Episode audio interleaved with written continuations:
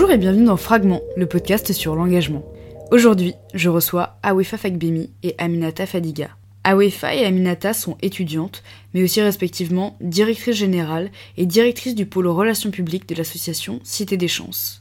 Cité des Chances promeut l'engagement citoyen des jeunes de banlieue et de quartiers populaires en leur donnant des outils, au travers d'un parcours citoyen, dont vous apprendrez plus au cours de cet épisode, et diverses actions pour les faire grandir et les accompagner dans leur vie citoyenne, en recréant du lien avec la politique et nos institutions, en remettant de la solidarité en leur cœur et en luttant contre l'autocensure, Cité des Chances agit concrètement sur la vie des jeunes qu'elle accompagne.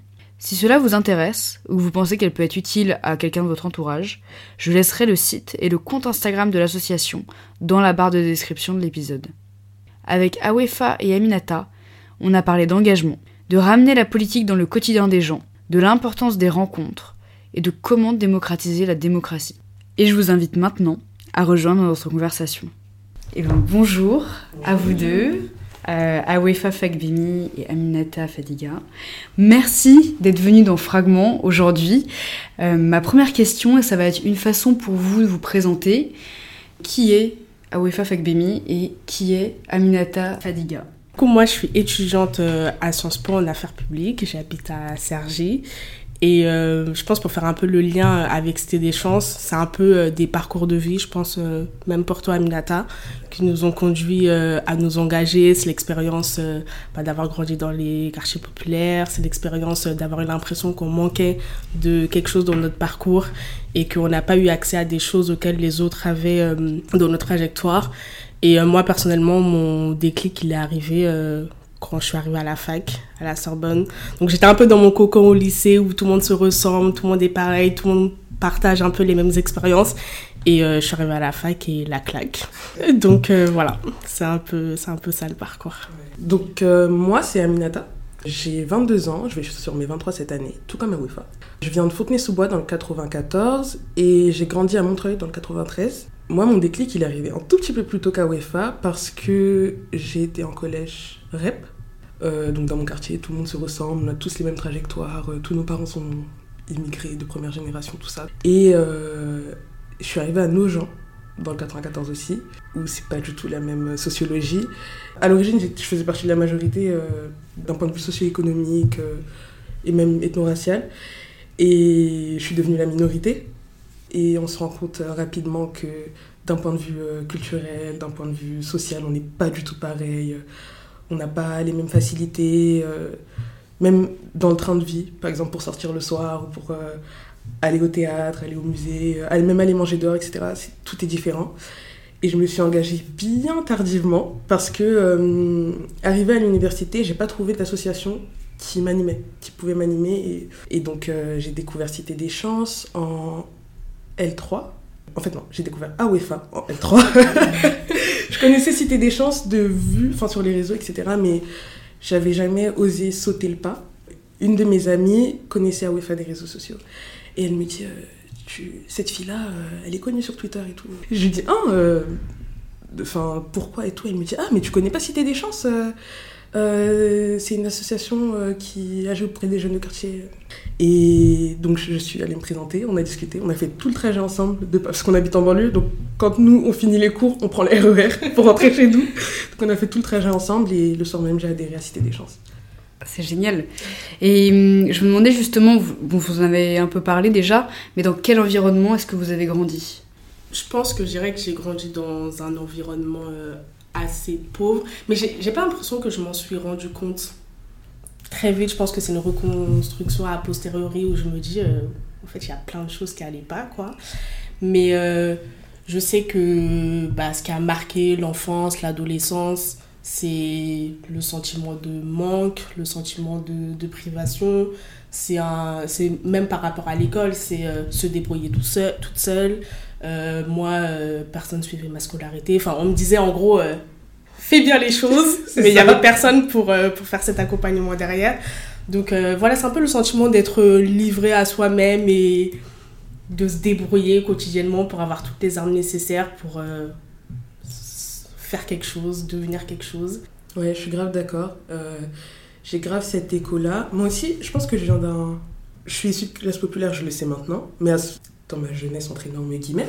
Je ne le savais pas, je m'en rendais pas compte. Je pense que mes parents ont fait un travail de fou euh, pour que je m'en rende pas compte.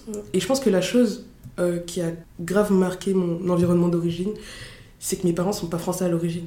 On a toutes les deux des parents qui viennent d'Afrique de l'Ouest, moi du Mali. Moi du Bénin. et donc, euh, mes parents, même s'ils voulaient m'accompagner, à un moment, ils arrivent à leur limite, quoi. Ils n'ont pas fait de longues études, etc. Tout comme toi, on disait, euh, fais bien, t'es à l'aise à l'école, fais autant que tu peux, fais comme tu peux, etc. Et même par rapport à l'orientation, mes parents n'ont jamais accepté de me donner leur avis. Parce qu'ils connaissent pas le système français, parce que je suis grave une stressée de la vie, donc je fais des recherches à longueur de temps sur l'orientation et tout. Et quand je faisais mes recherches et que je trouvais genre deux ou trois options que j'aimais bien et tout, je, me tournais vers eux parce que j'hésite maintenant, j'ai besoin de votre aide pour me, pour me guider. Et on m'a toujours dit, jamais une fois mes parents m'ont dit, euh, choisis cette option-là. Ils m'ont toujours dit, on te fait confiance, on est derrière toi. Quoi que tu choisisses, on te soutient. Tu vois. Parce que je pense qu'ils avaient peur de me pousser vers une voie et que je regrette ensuite et ça leur provoquerait un sentiment de culpabilité énorme. quoi. Ah, t'en as un peu parlé, Aminata, euh, que toi, ton engagement avait été lié à ta rencontre avec Awefa. Mais j'aurais aimé savoir quand même euh, d'où est-ce qu'il vient ce goût de l'engagement? Je pense que je dirais que ma première sphère d'engagement, à posteriori, ça a été euh, l'église. Parce que du coup, ma mère, elle me faisait lire à l'église, elle me faisait, je sais pas, quand il y avait la messe, aller déposer les bougies sur l'autel, etc. Et c'est un peu le premier moment de ma vie où je me suis investie pour quelque chose qui n'est pas seulement pour moi, on va dire. Donc euh, je pense que ça, ça a été le premier step. Et, euh, et, je pense que moi, mon engagement, il a quand même une dimension un peu religieuse de service aux autres, etc. Et ma mère, elle a toujours été dans le truc de me dire, euh, bah, si tu t'en sors, tu peux donner un coup de main aux autres. En fait, c'est des petits services rendus qui, je sais pas, moi j'ai été mentor avant même qu'on mette le mot mentorat comme si c'était une politique publique, etc. Je pense que ça vient de là. Et euh, ça s'est matérialisé vraiment dans le cadre associatif quand j'ai eu mon bac. Donc j'ai rejoint C'était des chances moi en 2019, l'été 2019. Et en fait, euh, bon, je suivais déjà l'association et en fait, elle est née dans la ville où j'ai grandi, euh, à Fos. Donc, euh, C'était des chances a été créé par Lorraine Lolo et Brandy Bologo qui sont issus de cette ville-là où j'ai grandi. Et du coup, je voyais un peu de loin ce que l'association elle faisait, mais bon, je sais pas, c'était bizarre de matérialiser dans un cadre précis cet engagement pour moi. Et cet été-là, je suis tombée sur une vidéo de présentation de l'association où il disait Rejoins-nous, tout le monde est légitime, tout le monde est capable. Et en fait, ce message je pense qu'avant même de me dire euh, je vais m'engager pour le porter aux autres, aux bénéficiaires de l'association, je l'ai un peu pris pour moi de manière hyper intime et, personnelle. Et je me suis dit, euh, let's go en fait. Euh, moi, de mon côté, je pense que mon engagement, il vient du fait que je considère que j'ai eu la chance, tout au long de ma vie, tout au long de mon parcours, de rencontrer des personnes fabuleuses. Tout le temps. J'ai toujours eu quelqu'un, peu importe l'école où je vais, peu importe l'activité que je fais en dehors euh, de l'école, toujours eu quelqu'un qui m'a encouragé, une personne qui a vu en moi quelque chose et qui a qui l'a poussé à me conseiller, à s'investir dans mon cas euh, plus que dans celui des autres, euh, à montrer un peu la voie. Je trouve que c'est enfin, c'est l'une des choses les plus importantes dans la vie, les rencontres. Et j'ai aussi une obsession, comme je le disais tout à l'heure, pour l'orientation. Et en fait, je suis grave euh, optimiste. Et je sais que quand j'étais au collège, moi, je pensais que tous mes camarades et moi, on allait devenir avocats, comptables, travailler dans les affaires, etc., etc. Et je voyais le potentiel des autres. Et en fait, j'ai vu tout mon entourage, ou presque, ne pas aller aussi loin que leurs compétences leur permettaient d'aller.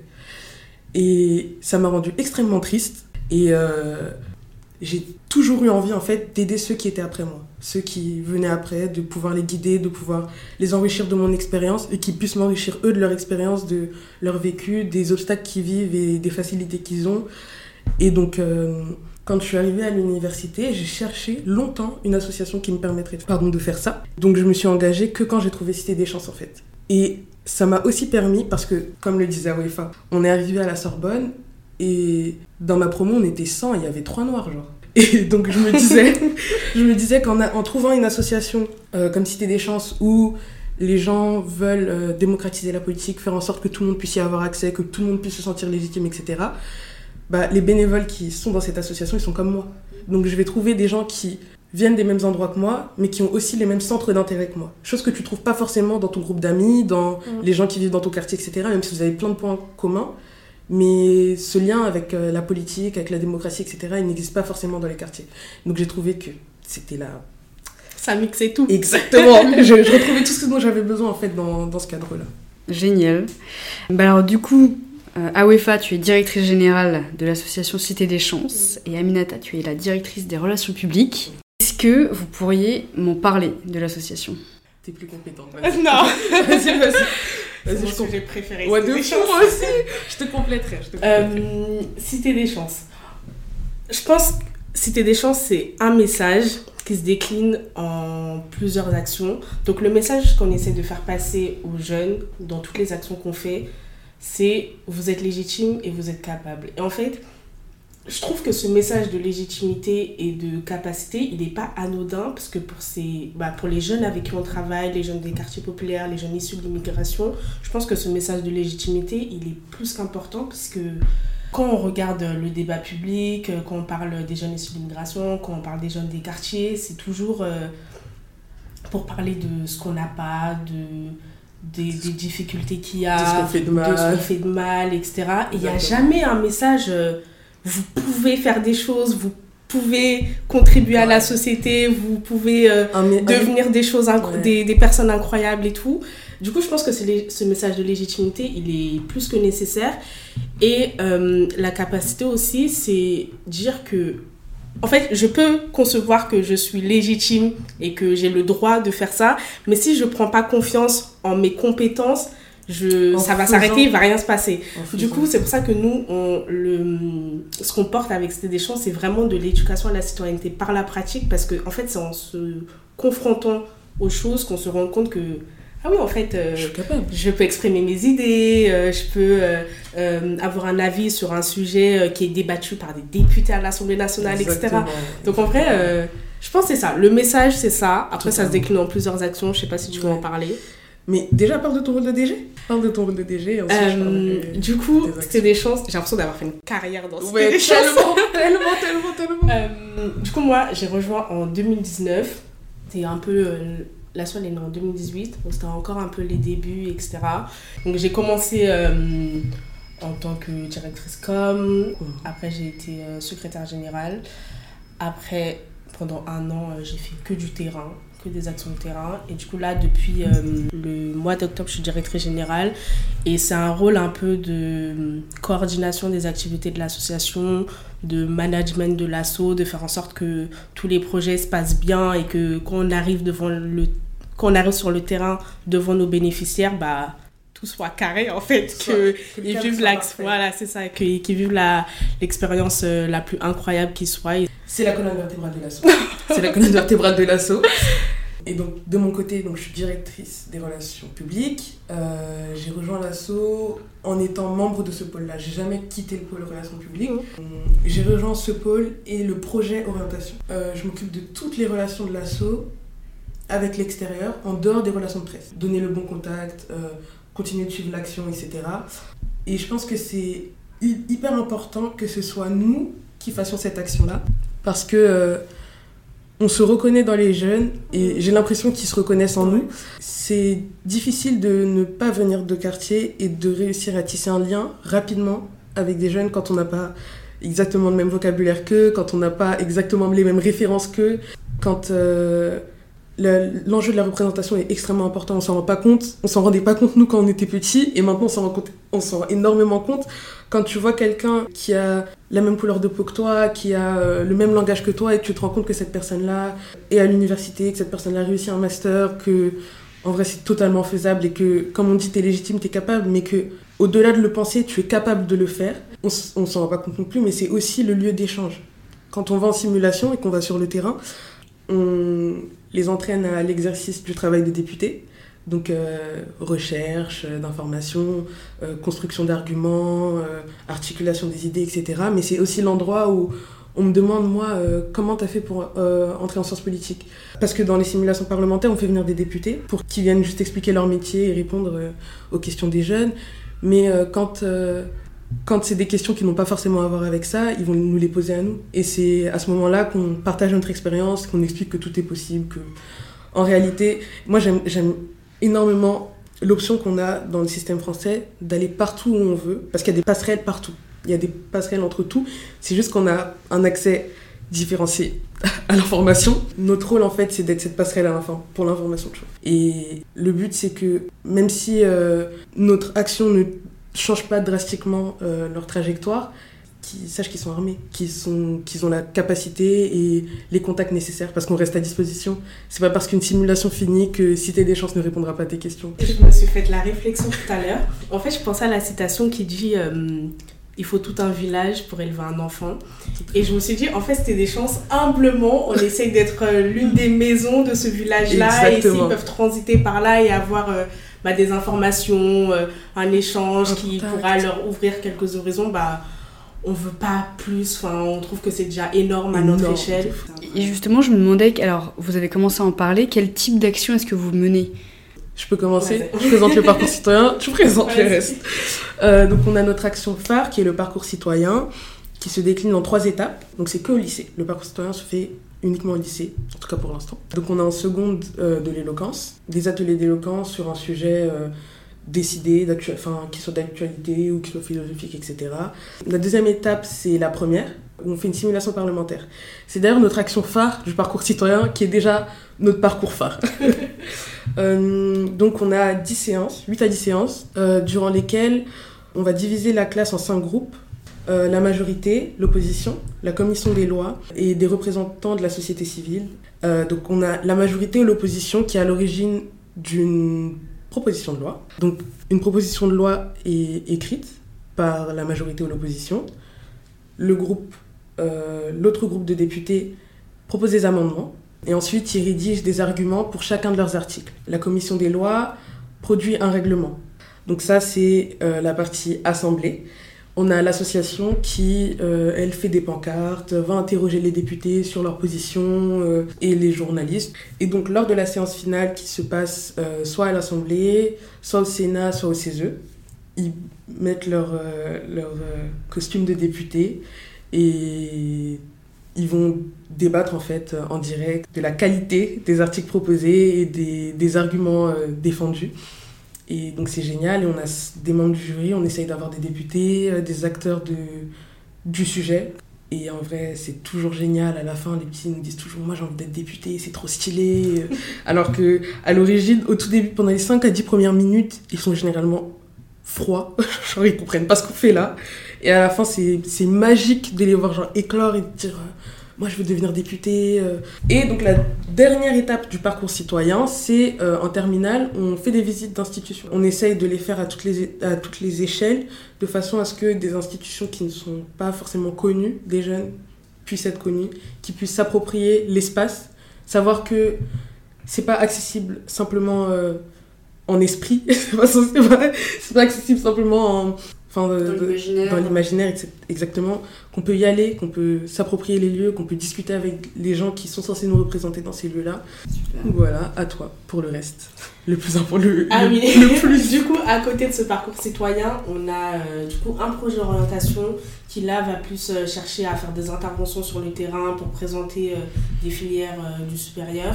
Et donc, ça va être le guide de l'orientation dont on a parlé tout à l'heure. Par exemple, ce guide-là, nous, on n'a pas voulu que ce soit le guide de l'ONICEP ou un truc hyper froid qui te présente une formation avec des mots que tu ne comprends pas. On l'a voulu euh, plus accessible avec des mots qui sont compréhensibles pour les jeunes. On a pris soin de laisser des contacts d'étudiants qui font ces filières-là. Comme ça, le jeune peut, euh, peut contacter s'il a des questions sur cette filière-là. Donc euh, ça, c'est le projet orientation, des interventions, de l'aide pour le grand oral du bac, etc.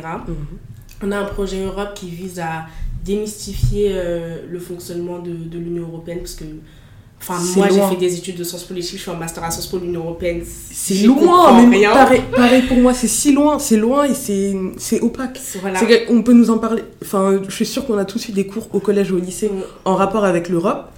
On est en master 2. Moi, je suis en master 2 de sciences politiques. C'est encore très, très bancal mes connaissances. On essaie de, de, de, rendre plus lisible et surtout montrer que c'est pas quelque chose qui est si loin que ça et qui a des impacts concrets sur, euh, sur le quotidien. Donc là, on est en année d'élection européenne, on va faire en sorte euh, de vulgariser son fonctionnement, etc. Et l'autre action phare qu'on fait euh, à chaque année d'élection municipale, nationale, législative, régionale et là, bah, les européennes, c'est la cité à voter. Et la voter, c'est euh, l'action où on va faire en sorte, d'une part, de sensibiliser à l'inscription sur les listes électorales, parce que déjà, il euh, y a plein de gens qui ne savent pas qu'il faut être inscrit pour pouvoir voter. Mm. Donc voilà, faire tout ce travail de, de sensibilisation à l'inscription, euh, vulgariser le fonctionnement de l'élection. Donc par exemple, quand il y a eu les élections régionales, déjà, qui savait qu'il y avait des élections régionales, quoi? Vraiment... Donc il faut apporter l'information, il faut montrer pour qui on vote, pourquoi, de quoi s'occupent ces gens-là. Donc euh, ça, c'est un travail de vulgarisation qu'on fait euh, sur le terrain et euh, sur les réseaux sociaux. Mhm. Et la Stavoté, c'est notre action hors les murs, où pour le parcours citoyen, on va plutôt être dans les établissements, etc.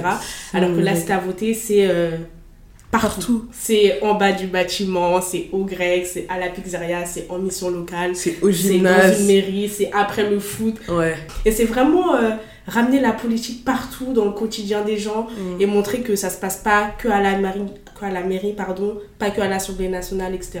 Mm. Donc voilà, ça c'est la cité à voter et le but c'est que le jour de l'élection, euh, on utilise tous le hashtag la cité à voter pour encourager les jeunes des quartiers à, aller exprimer leur voix dans, dans les urnes. Pardon. Génial. C'est un super programme. Bah, moi justement, en lien avec ça, je me demandais en quoi est-ce que c'est important de donner goût à la politique à ces jeunes et en fait comment on fait pour combattre ce sentiment d'illégitimité ou d'autocensure qui est euh, partagé par, euh, par plusieurs personnes à investir euh, le champ politique? Je pense que déjà pour la première partie de la question, pourquoi c'est important? Parce qu'on sent souvent qu'on est impuissant face à plein de choses, face à une multitude de choses. Et comme on dit, à chaque fois on le répète, il faut que ces institutions, ces espaces-là, ne soient plus considérés comme lointains quand on vient de quartier. Il faut qu'on se rende compte que c'est à côté, que c'est chez nous, entre guillemets, que c'est des, des, espaces qui doivent être appropriés, qu'on doit comprendre et qu'on doit pouvoir euh, utiliser pour pouvoir porter notre voix. Mais autant c'est proche, moi j'ai grandi en, banlieue parisienne, autant c'est proche, autant c'est loin. C'est loin symboliquement parce que euh, les gens qui sont à l'Assemblée jusqu'à très récemment, ils n'étaient pas jeunes du tout. Ils n'ont pas notre couleur de peau, ils n'ont pas les codes langagiers que nous on utilise, même si on parle français et que on comprend le français, mais c'est une culture qui est, qui est parallèle quand même. Et l'idée, c'est d'expliquer que la culture qu'on a et la, culture de quartier, et même le fait, l'individualité des parcours n'est qu'une richesse. C'est qu'une richesse qui nous permet de mieux nous approprier, de mieux comprendre et de mieux partager certaines expériences. Et c'est comme ça que on lutte, nous, contre ce sentiment d'illégitimité, en faisant des simulations miniatures, en fait, on leur montre que ce qu'ils font à l'Assemblée, vous êtes totalement capable de le faire. Et on a aussi le préjugé de l'extérieur que les jeunes de quartier se sentent pas concernés par les sujets. Or qu'en réalité, quand j'étais au lycée, on parlait de tout. Tout ce qui se passe à la télé, on en parle, on, questionne. On se... Nous, quand on va en simu et tout, enfin là, il y a deux semaines, on a fait une simulation avec euh, des petits de Sainte-Geneviève-des-Bois sur euh, la gratuité des transports et sur euh, comment on peut lutter contre les RICS. En fait, c'est des sujets qui les touchent au quotidien, c'est des sujets sur lesquels ils ont des avis, c'est des trucs qui sont débattus à la télé sur CNews et BFM TV tous les quatre matins. En fait, eux, ils sont capables et ils ont toute leur légitimité en plus Pour à formuler des, des, propositions dessus. Et même au-delà de ça, ils sont totalement capables d'identifier qui est positionné sur le sujet, qui est la, quelle est l'association qui se bat contre les RICS, quelle est la personnalité qui se bat contre les RICS, pourquoi. Ils sont totalement capables. Et ils le font en fait ils le font. C'est juste que comme on a tendance à invisibiliser certains discours et certaines personnes, et aussi parce que euh, il y a de l'autocensure, il faut, le dire, et ben on n'ose pas porter la voix. On n'ose pas dire euh, moi je pense ça, euh, je viens de quartier et je pense ça de tel sujet qui me concerne directement, que ce sujet ait directement à voir avec les quartiers ou non. Tant qu'il a à voir avec la société française, il a à voir avec moi. Donc en réalité, le but de la simulation, c'est qu'à la fin, quand euh, on a les gilets jaunes, quand on a, euh, on a les émeutes, que chacun puisse formuler son avis articulé sur le sujet et qu'on puisse l'écouter. Vous l'avez un peu euh, évoqué tout à l'heure, En quoi est-ce que c'est c'est important, selon vous, d'avoir des élus à l'image de la diversité de notre pays? L'identification, elle est plus qu'importante et c'est ce que nous, on recrée un peu dans, dans les actions de terrain qu'on fait avec C'était des chances. On essaie d'avoir bah, un peu un apprentissage par les pairs, etc. Et comment moi, je peux m'imaginer euh, sur les sièges de l'Assemblée si... euh, quand je vois la photo euh, de l'Assemblée, je vois personne qui me ressemble, je vois pas de jeunes, je vois pas de femmes, je vois pas de personnes de couleur, je vois pas de personnes issues de quartier ou qui font, je sais pas, par exemple, l'arrivée de Rachel Keke à l'Assemblée, moi c'est un C'est truc. exactement ce que j'allais dire. Mais, Il y a personne qui me ressemble, mais il y a personne qui ressemble à ma mère. ou à mais voilà, c'est ça. c'est Moi, franchement, sur l'arrivée à l'Assemblée, et enfin, c'est tellement porteur de quelque chose. Vraiment. Et je me dis, attends, moi, ma mère, elle va regarder la télé, elle va voir une femme euh, qui fait, qui, enfin, fait le même travail qu'elle, qui s'habille comme elle, qui, qui, qui a, le, son accent, son accent et tout. Enfin, vraiment, c'est toutes ces individualités-là, comme tu disais tout à l'heure, qui ont leur place, en fait, dans la société, parce que c'est à l'image, finalement, de, de la société française, quoi. Et là, tu parlais d'in- d'individualité. C'est fou que nos institutions prétendent nous, nous représenter, alors que la pluralité de la société n'est pas présente au sein de ces institutions-là. Tu peux pas prétendre savoir ce que les gens vivent. En fait, il y a une limite à, ce- à cette prétention-là. Et c'est le fait d'avoir vécu les choses, en fait. Donc, euh, Rachel Keke qui, vient à l'Assemblée et qui explique... euh, Enfin, et qui a fait grève avant, qui a, qui a porté un mouvement et qui a participé à un mouvement avant pour, euh, pour défendre ses droits, il n'y a rien de plus français. Il n'y a rien de plus français que, euh, que de faire la grève, que de, de, se, de soulever contre l'injustice. De... Il n'y a rien de plus français. Et c'est des choses qu'on retrouve dans toutes les sphères de notre société, mais qui est sous-représentée à l'Assemblée, au Sénat, euh, au CESE, même à l'université, chez les enseignants qu'on a, etc. Parce qu'on n'a pas accès à ces sphères-là. On a, on a moins accès que les autres à ces sphères-là. Et donc, euh, c'est trop important, quoi. La, représentation, c'est fou. Et ça donne, ça donne du pouvoir. Quand t'es en primaire ou que t'es au collège et que tu vois que Rachel Keke est à l'Assemblée, tu te dis Ah, mais peut-être que moi aussi. Peut-être que moi aussi, je peux le faire. Même sans avoir rencontré Cité des Chances. Le fait de voir quelqu'un qui te ressemble ou qui ressemble à ta mère et qui n'est pas allé à l'université, qui n'a pas fait de longues études. euh, Ça légitime, en fait, genre, euh, ok, genre, euh, je suis moi et c'est possible. Exactement, exactement. C'est trop bien. Est-ce que euh, vous auriez des propositions pour plus de démocratie participative? Donc, Pas seulement de mettre un bulletin dans l'urne tous les 2, 3, 5 ans, mais investir la politique euh, de, de plein de façons différentes. Est-ce que vous, avez- vous pensez à ça euh Vas-y. J'ai tellement envie- sur la démocratie participative en particulier, donc euh, les ateliers de participation ou le budget participatif, etc. Je trouve qu'on manque de d'informations à ce sujet. Je trouve que les actions du type Cité des chances doivent se multiplier et que ça doit toucher tout le monde. Nous, on, intervient auprès des jeunes, mais il faut que ça aille toucher les parents.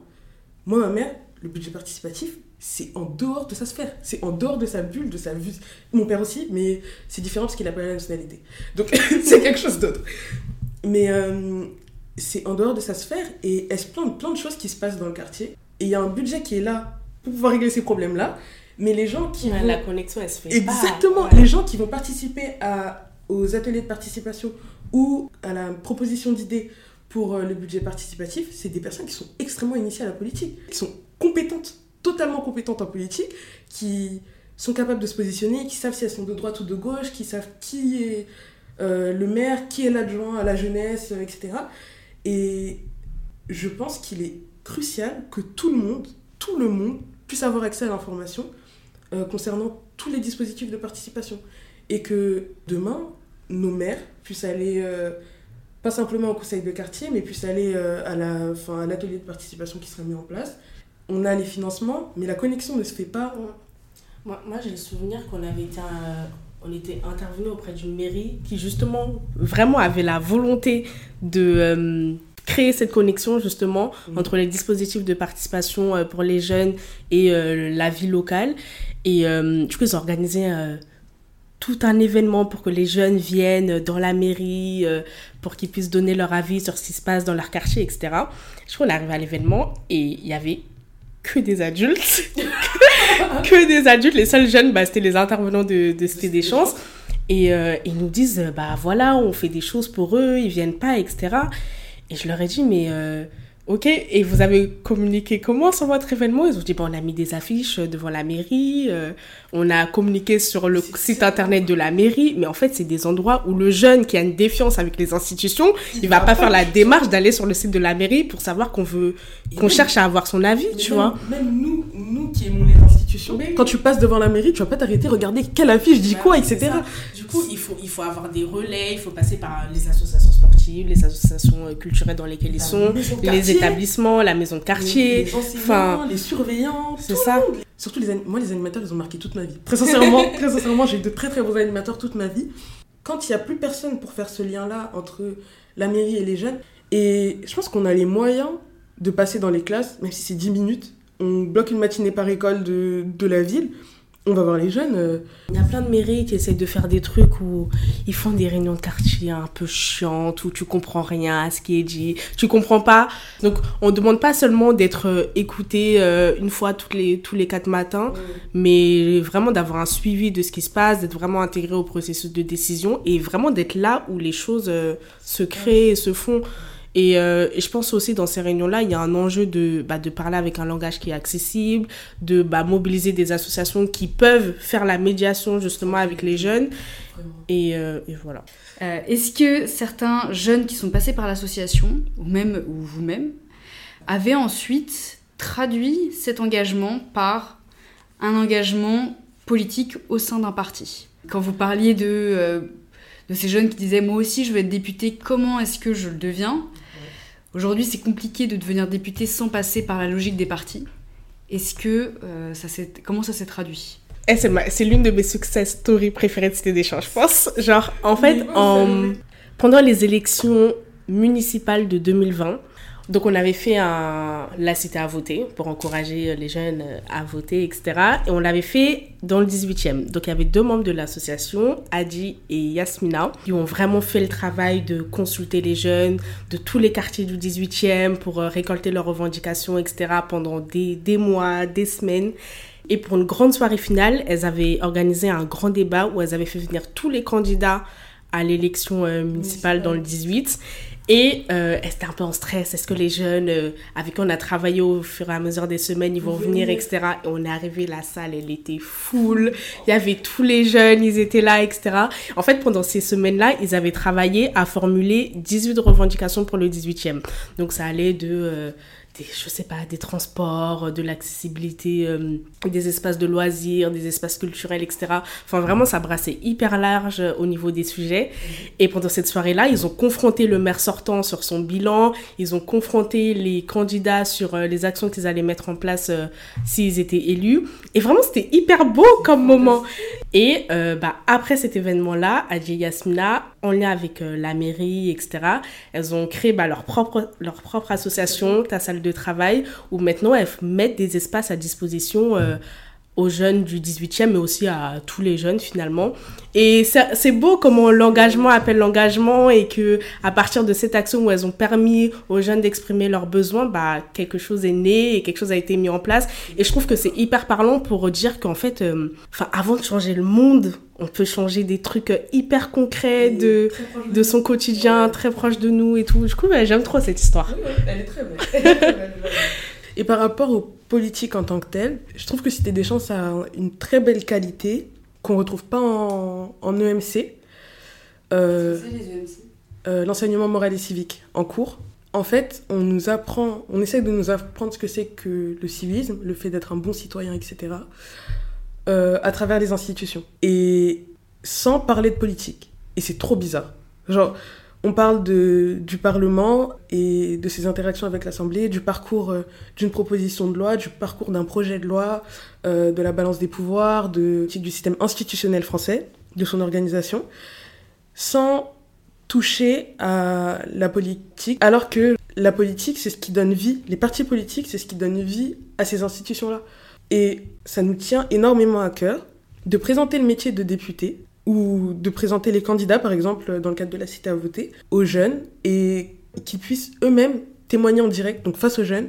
Et je trouve qu'il n'y a, a, rien de plus informant, de plus authentique, de plus qu'un témoignage honnête. Et je pense que cette, ce lien-là avec la politique, il est essentiel dans dans l'enseignement du civisme et aussi que le civisme ne passe, ne passe pas uniquement par les institutions. Et ça, c'est un problème de fou. C'est un problème de fou qu'on rencontre tout le temps. Moi, je suis devenue citoyenne française, enfin citoyenne. J'ai été naturalisée quand j'avais 13 ans. Avant mes 13 ans, tout ce qu'on m'apprenait en EMC ne me concernait pas. Tout ce qu'on m'apprenait, genre le vote, les élections, se présenter, participer, etc. Je savais ce que c'était, euh, enfin ma place dans la société et comment je pouvais aider les gens. Mais on n'a pas d'associations qui viennent nous voir en classe et qui nous disent euh, bah moi en dehors du travail je fais ça et ça aide telle personne et enfin il y a plein plein plein plein d'autres moyens de s'investir dans la société sans que ce soit politique et sans que ça passe par les institutions ou le fait d'être fonctionnaire et en fait il faut qu'on ait accès et qu'on soit informé enfin au sujet de ces de ces types d'engagement je suis totalement d'accord avec toi. Enfin, vraiment, les formes d'engagement, elles sont hyper diverses. Et ce que tu disais par rapport à ce qu'on te disait à l'école, ça me concernait pas et tout. Bah moi j'avais vraiment le même ressenti parce que du coup moi j'ai été naturalisée il y a deux mois, genre trois mois. Et, euh, et vraiment tout, ce que je dis tout le temps c'est que c'était des chances. Enfin, en vrai, heureusement que ça a été là parce que ça a été mon école de la citoyenneté avant même de devenir française. Parce que du coup, on parle de choses à l'école et tout. Ouais, faut aller voter, nan, Et j'étais là en mode, euh, ok, mais. À côté de ça, on nous dit faut aller voter, mais nos parents sont même pas français. Genre, en vrai, au-delà du fait que ça ne nous concerne pas nous directement, c'est pas des exemples qu'on voit. Il y, a des, il y a des familles où euh, les parents ils votent. Le vote, c'est un rituel, exactement. ils, ils, amènent tous les enfants. Et c'est ça. Et après le vote, on, prend, on va, on va, je sais pas, on va manger, etc. Ou on va faire une activité. Et à chaque fois qu'il y a un vote, il y a ce petit rituel, il y a cet engouement qui arrive au moment du vote. Je ne l'ai jamais vécu parce que mes parents n'ont jamais voté. Et je me souviens quand j'ai eu ma carte électorale, euh, la première élection c'était les municipales de 2020. J'étais tellement contente. J'ai traîné toutes mes amies faire le dépouillement. On est resté archi tard. On a dépouillé tous les votes et toutes les, ouais, tous les bulletins de vote. Et j'étais trop contente. Et c'est vrai que c'est pas tout, mais c'est une partie genre considérable de notre système en fait. Et que c'est dans les urnes que se fait une grande partie de la vie, de, la vie citoyenne et de la vie politique qu'on peut voir. Qu'on peut voir publiquement. Euh. En vrai, c'est quelque chose à qui. Euh, à quoi on n'a pas tous accès. En plus, en, du coup, c'est pour ça que c'était des chances qu'on est devant les élèves. En vrai, nous, notre but, c'est pas de créer euh, des députés à marche forcée, etc. C'est plutôt de leur dire que, en fait, les modalités pour avoir euh, un petit impact sur euh, ton voisin qui a un problème ou toi, une difficulté que tu as rencontrée, etc., tu, tu, peux le faire euh, au CVL, au Conseil municipal des jeunes, dans une association, en étant élu, pourquoi pas, mais vraiment les, en mais vraiment dans un, dans un lobby. voilà, c'est ça, les formes d'engagement elles sont hyper diverses et ça c'est hyper important à cultiver, je pense. Et puis la société française, c'est elle est, elle est fantastique de ce point de vue-là.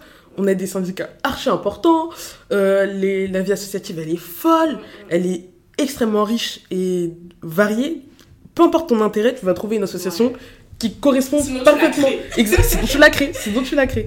De quoi est-ce que vous êtes les plus fiers avec l'association et qu'est-ce que ça vous a appris? Moi, je vais dire qu'est-ce que ça m'a appris en premier. Déjà, ça m'a appris que j'étais légitime et capable. Parce qu'à force de le répéter aux jeunes, à force de le répéter aux jeunes, tu te rends compte que c'est aussi euh, quelque chose qui était accessible.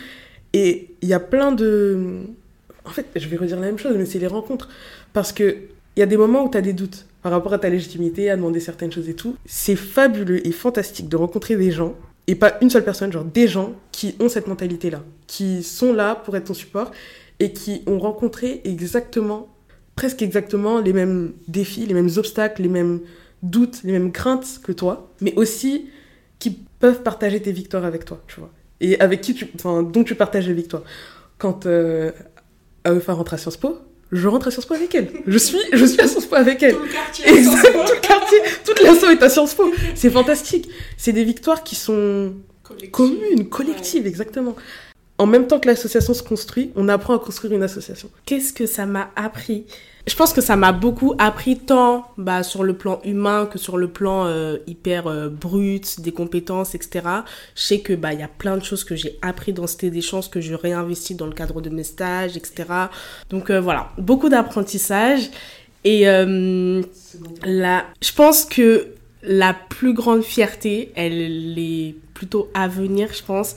Et ce serait de, bah, je sais pas, de voir l'assaut perdurer, réussir un peu le deal de la transmission de l'assaut pour que bah en fait c'était des chances c'est pas moi c'était des chances c'est pas Aminata c'était des chances euh, c'est pas le bureau c'était des chances c'est bien plus que ça. C'est le message c'est que toute personne qui croit en le message puisse le transmettre et participer à faire grandir Cité des chances. Au-delà je vais compléter au-delà du fait de perdurer qu'on puisse toucher le plus de jeunes possible là on est en Ile-de-France. Nous notre objectif c'est de toucher tout le territoire français euh, métropolitain et ultramarin qu'on puisse échanger avec tout le monde et que ce soit pas nous, euh, Awefa Minata, qui allions euh, en Martinique, mais que les jeunes euh, martiniquais enfin qui, ont, notre âge puissent aller voir leur, leur père en fait et leur dire bah on est capable, on est légitime, quoi, on peut le faire et on vient du même environnement que vous, on vient de la, de la même précarité malheureusement, mais de, de la même précarité, des mêmes difficultés. Et, on se sent légitime, donc vous aussi, vous devez vous sentir légitime. Et ma plus grande fierté, jusqu'à présent, là, c'est la simulation que j'ai gérée. Oh, elle était belle. Ouais, elle était belle, elle était difficile. On, est, on était dans un lycée euh, qui était dans des, dans des conditions compliquées. J'avais jamais vécu une simulation de ce type-là.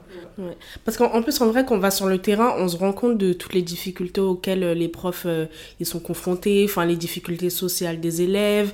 Euh, là, on avait un lycée qui tombait en ruine. Enfin, vraiment, littéralement, les enfants, ils avaient hyper chaud. Ils n'avaient pas de cantine, les toilettes, c'était compliqué. Enfin, vraiment, c'est des conditions d'études qui sont qui sont hyper difficiles. On a annulé des séances parce qu'il n'y avait pas d'électricité. Enfin, il, s'est passé des choses de fou dans, ce, dans cette simulation. Et moi, la chose qui me marque le plus, c'est qu'une jeune, elle est venue me voir une fois et elle me dit euh, où est-ce qu'ils veulent, ils veulent qu'on aille? Qu'est-ce qu'ils veulent qu'on atteigne en venant d'ici? Qu'est-ce qu'on peut atteindre? Qu'est-ce qu'on peut obtenir en fait en venant de ce lycée-là Et ça m'a brisé le cœur. Je me dis mais tu peux tout atteindre. C'est pas l'endroit d'où tu viens te définit d'une certaine manière, mais il te définit pas totalement quoi. Et en fait cette simulation elle a été difficile, ultra dure. Et au final, on l'a fait, euh, on l'a fini, on est allé au CESE et ça n'a pas été la plus, la plus brillante en compétences parce que les conditions étaient folles. Mais au final, ils étaient extrêmement satisfaits. Ils ont pris beaucoup, beaucoup, beaucoup de plaisir euh, à débattre euh, dans, dans un hémicycle, etc. Donc c'était fantastique. Qu'est-ce qui vous inquiète, vous, de façon générale dans la société? Le premier truc que je vais dire, c'est c'est grave bisounours, genre. Que les gens, ils ont plus espoir. Que vraiment, on est, on est désespéré et on arrive dans, dans une. Enfin, notre génération là, elle va mal, genre, elle est névrosée. elle va trop mal. Et euh, c'est dur de rester optimiste quand. Enfin, moi j'ai vécu les émeutes en direct et c'était dur, dur de rester optimiste, de se dire. Euh, enfin que ça peut changer parce que c'est les, les problèmes qu'on a vécu, vécu l'été dernier c'est des problèmes qui existent depuis qu'on n'est pas né on a 22 ans ça existe depuis qu'on n'est pas né c'est des, le, le, fait de se sentir comme citoyen de seconde zone je le vis mes parents l'ont vécu avant moi et le vivent encore et avant qu'eux arrivent en France, les gens qui étaient en quartier le vivaient déjà. C'est des trucs euh, où on ne trouve pas de solution. Et ça, je parle. Dans ce cas-là, je parle uniquement des problèmes qui me concernent directement. Mais on a. Enfin, la, la précarité en général, et pas que étudiante, mais étudiante, c'est un cas à part, c'est un truc de fou.